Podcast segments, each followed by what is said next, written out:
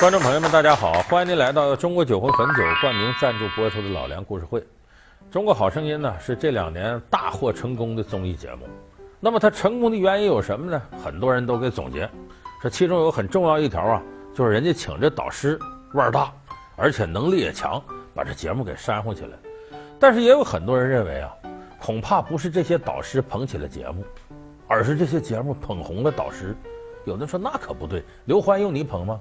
人家本来腕儿就挺大，但是有的导师确实从这节目里获得了很多好处。你比方说杨坤，再比方说庾澄庆。庾澄庆和好声音到底有什么渊源？有人问我说：“你这什么病啊？不是病啊，是这是一种风格。” 受传统教育的名门之后，为什么会变成充满娱乐精神的音乐顽童？福茂唱片的首位签约歌手，纵横歌坛二十余年，他的不老神话是如何创造的？老梁故事会为您讲述音乐玩家庾澄庆。可能我说这个，有的朋友不愿意听，说杨坤是这前几年唱完无所谓都有点过气了，现在这又火起来了。要说庾澄庆可不是。有些喜欢庾澄庆的歌迷说：“庾澄庆这么些年，你别看成名年头已经不短了，人家每年都能推出新歌来。录了《好声音》以后，在咱们中国大陆的出场费的价码比过去可高多了，这是实实在在的商业好处。为什么呢？你在乐坛的地位，那不是由于你有多少歌迷决定的。”你说那好几亿人都听你，你在乐坛，如果你是口水歌，一样口水歌，你也上不来。但是你的收入，那可是由这个商业来决定的。捧你的人越多，你挣的钱越多。那么庾澄庆这些年的商业价值，随着录《中国好声音》，它是逐年在提升的。你看，咱举个例子，最简单的，今年《中国好声音》收视率达到五点几。这什么概念呢？这五点几是个百分比的数，就是百分之五点几。它意思就是呢，假如全中国有十亿人在看电视，你收视率达到五点几，就意味着有五千万在看你这个节目。五千万看好声音的，看庾澄庆的，五千万什么概念？世界上绝大多数国家人口加一块都没有五千万，所以你能说这不是好声音给庾澄庆带来的好处吗？当然，咱们得说。庾澄庆给这个节目带来的回报也相当大，因为我们看这些导师，咱说实在的，恐怕庾澄庆对这个节目贡献最大。为什么？咱们有些外行的朋友都能看明白，这节目主持人是谁？有人说华少，不是华少，华少是来播广告的。这个节目真正的主持人是庾澄庆。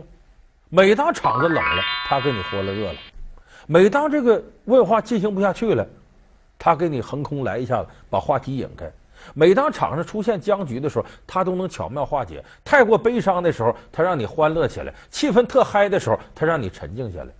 这是一个优秀主持人才能做到的。而且，首先是庾澄庆懂音乐，他会根据音乐的节奏来控制场上的节奏。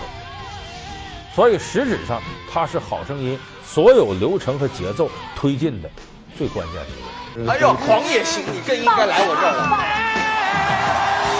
我觉得有点不可思议，他有改编的能力。阿林老师，我想跟你一起玩音乐，一起健身。到我队里来啊！你的第二次大舞台演出就交给我了。所以我说，任何一档好的节目里边的参与人员和节目本身，它是相得益彰的，谁也离不开谁。好声音给庾澄庆带来了商业回报，庾澄庆也给好声音带来了非常恰当的一种节奏。什么事呢？你比方我举个例子吧，这期这个《中国好声音》有一个这个呃蒙古的歌手叫卡利文，哎呀，唱的撕心裂肺的，很动人。他唱歌的时候，你注意看，不光是他在唱歌，庾澄庆在那配合，怎么配合？每次椅子转过去了，声音一起，庾澄庆是第一个，表情就很夸张，皱眉，咬嘴唇，然后。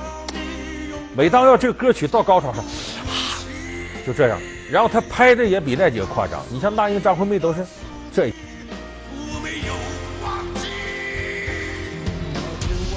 庾澄庆，啪，这一下就跟有时候说书的抬起醒子、拍醒了这一下似的，往往成为全场节奏一个转化的点。所以这是《好声音》用得上庾澄庆最关键的地方，他能把你带进来。有的人说这庾澄庆是不是表演呢？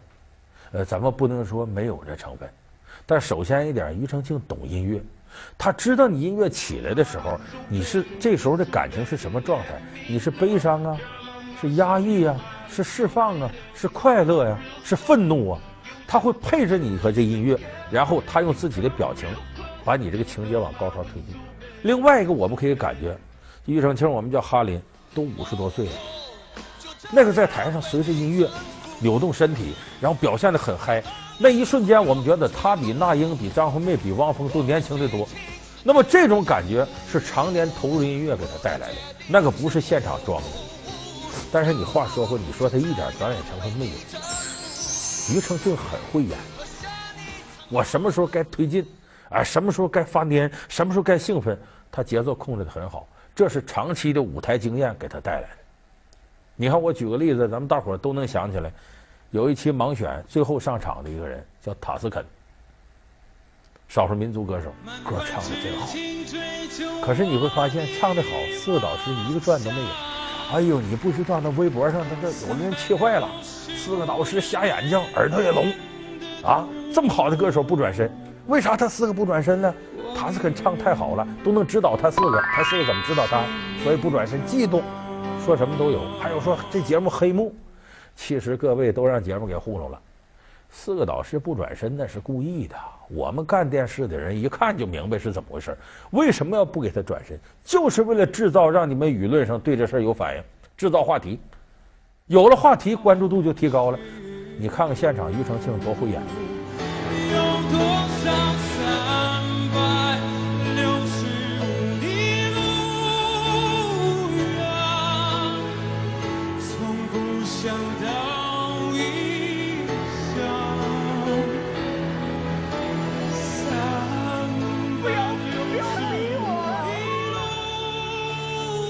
听的时候他很投入，那种架势就是要转身，要转身，要拍了。那边那英呢着急，那英也跟着演。那英的理由是：你看我这个队里边已经有这样歌手，我不能要，你们怎么怎么不拍？怎么不拍呢？我再等等，再等等，再等等。结果真转身了之后，这个塔斯肯那个已经唱完了，然后返场，塔斯肯又唱了一个他自己民族的可爱的玫瑰花那歌。唱的时候，哎呀，你看庾澄庆的表情，后悔的，哎呀呀呀呀！好听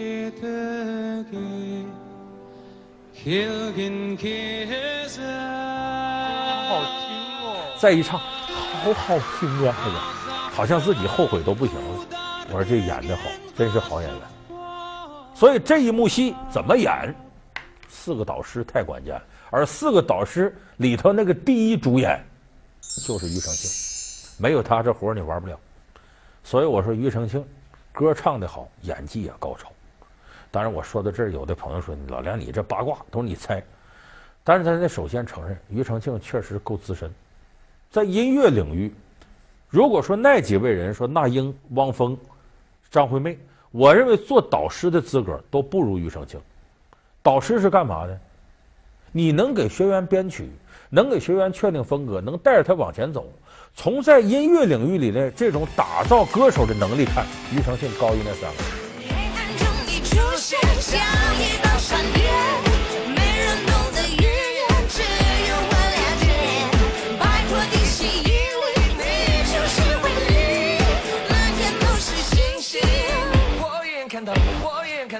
吴莫愁这种小众唱法，很怪的唱法，没有庾澄庆打造，他是出不来的。可以说，庾澄庆对吴莫愁绝对有知遇之恩。你现在吴莫愁火的，你看在地铁里头那。他他大黑眼圈，涂着红嘴唇，有的时候都能把小孩吓哭了。因为没有庾澄庆就没有他，所以庾澄庆打造新人的能力很强，曲风也多变。我们在读大学的时候，庾澄庆的歌流行，后来的你快乐吗？我很快乐，还有我最摇摆，这都是那个时期庾澄庆非常出名的歌。而这些歌呢，有欧美范儿，也有台湾本土的音乐，而且都能看得出庾澄庆在。庾澄庆和好声音到底有什么渊源？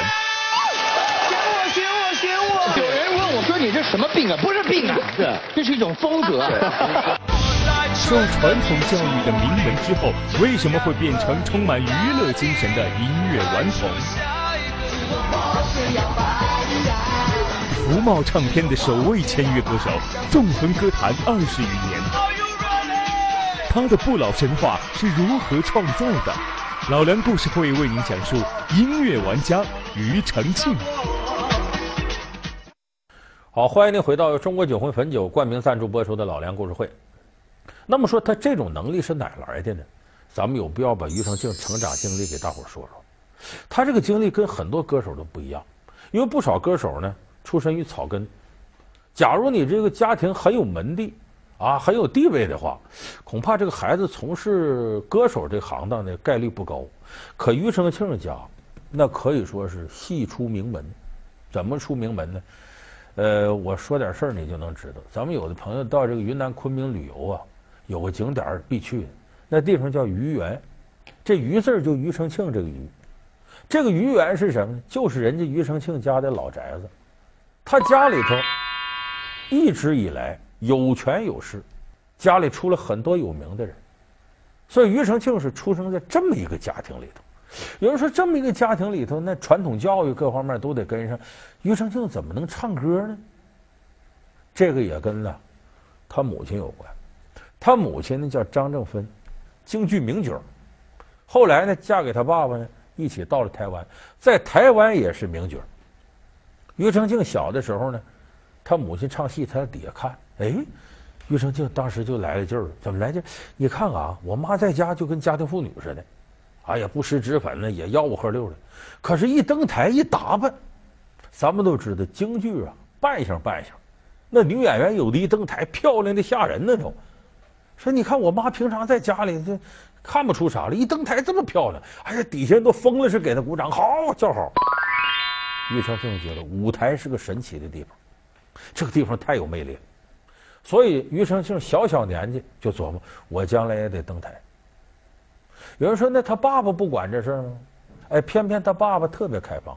庾澄庆他爸爸十岁时有一个很关键的因素，什么因素呢？他身体不好。这身体不好怎么就学音乐呢？你看那个庾澄庆小的时候，三天两头闹毛病，连体育课都上不了。体育课要折腾一下子，回家就得感冒。所以他妈他爸一想说：“你这样你干不了这个力气事儿，那体育你也别沾了，那你得有点爱好啊。”这么着吧，画画、下棋、琴棋书画、音乐什么的。可是你想想，那个十来岁的小男孩处在叛逆期呢，你让他安安静静在那儿打谱啊、画画，他也受不了。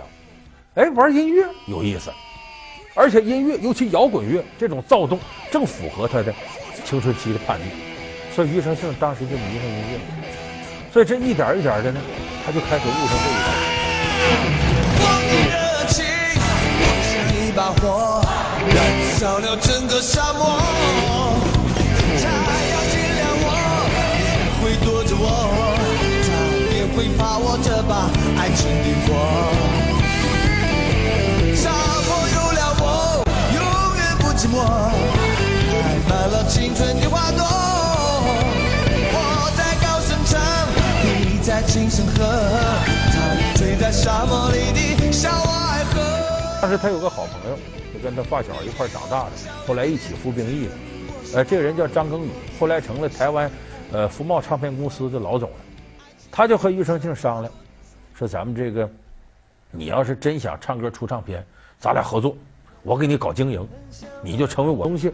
他不光是用音乐，他还用歌词和里边的文化内涵抓大家。你比方他这盘名字《十九岁的最后一天》。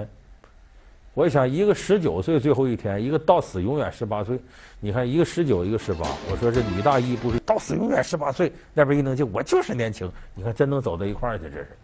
庾澄庆的创作道路并不平坦，可是自打走上这条道之后，他坚持下来呢，不断的改变自己的曲风。就是我如果跟着你这趟道跑，我干不过你，你认为我唱的不行，但我不断变化，永远是我有的你没有。所以庾澄庆按照这样一种方式，就闯出了自己一条道，成为台湾音乐界算得上个好的。这您可能不知道，庾澄庆在台湾综艺主持人里算是一线的。他还是个优秀的综艺节目主持人。这是当年呢，台湾有个教母级的主持人叫张小燕，咱们可能很多朋友在网上看过他主持节目。他找庾澄庆说：“我这要办一个新的综艺节目，叫《超级星期天》，我看你挺滑稽，挺幽默，你来主持吧。”庾澄庆说：“我不去，为什么？这搞音乐的人有时候有点瞧不上这个，这玩意儿一个是耽误事儿，第二个我觉得我是音乐人，能干这个？”张小燕一看他不来，用激将法说：“你是不是怕你来了，大家认为你是主持人，就没人听你音乐了？你要没那两下就算了。”庾澄庆也不服气，凭什么呀？我对我音乐有自信的，干就干吧。结果这一干还真干出名了。哎呀，这超级星期天当时在台湾火得不得了。哇，人怎么会开学还多成这个样子啊？大家都穿制服来，而且啊，今天他们来啊，最主要、最重要、最主要、最重要。好棒！你会跳针呢，对不对？这么多同学来，都是因为因为有他来。讨厌，哼！每次他来人都好多。每次他来你最兴奋。我就说讨厌，我好兴奋。所以庾澄庆正是有这样插科打诨的把握节奏主持人的功力，他才能在《好声音》上舞台上如此的圆转自如。今年庾澄庆已经五十多岁了。可是，在《好声音》舞台上，你看看他像吗？反而他感觉比那三位都得年轻。你看着就跟二三十岁似的，总是第一时间他把情绪先点燃。所以我说，这个关键在于人的心态。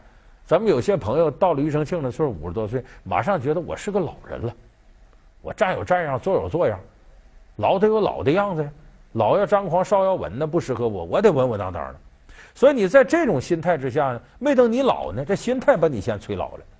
庾澄庆就是永远，我认为我是年轻的，我的音乐是前卫的，那是因为我的人是前卫的，我能够最先感觉到年轻人喜欢什么东西，我才能永远站在流行音乐的这潮头浪尖。所以我觉得庾澄庆，我们很多人可能做不了庾澄庆，音乐上没有他这样的造诣和天赋，但是呢，我们完全可以在心态上学庾澄庆。做一个五十多岁依然能在时代潮头上兴风作浪的老顽童，我认为这对年龄大的朋友来说是非常好的心灵鸡汤。好，感谢您收看这期老梁故事会。老梁故事会是由中国酒魂汾酒冠名赞助播出。我们下期节目再见。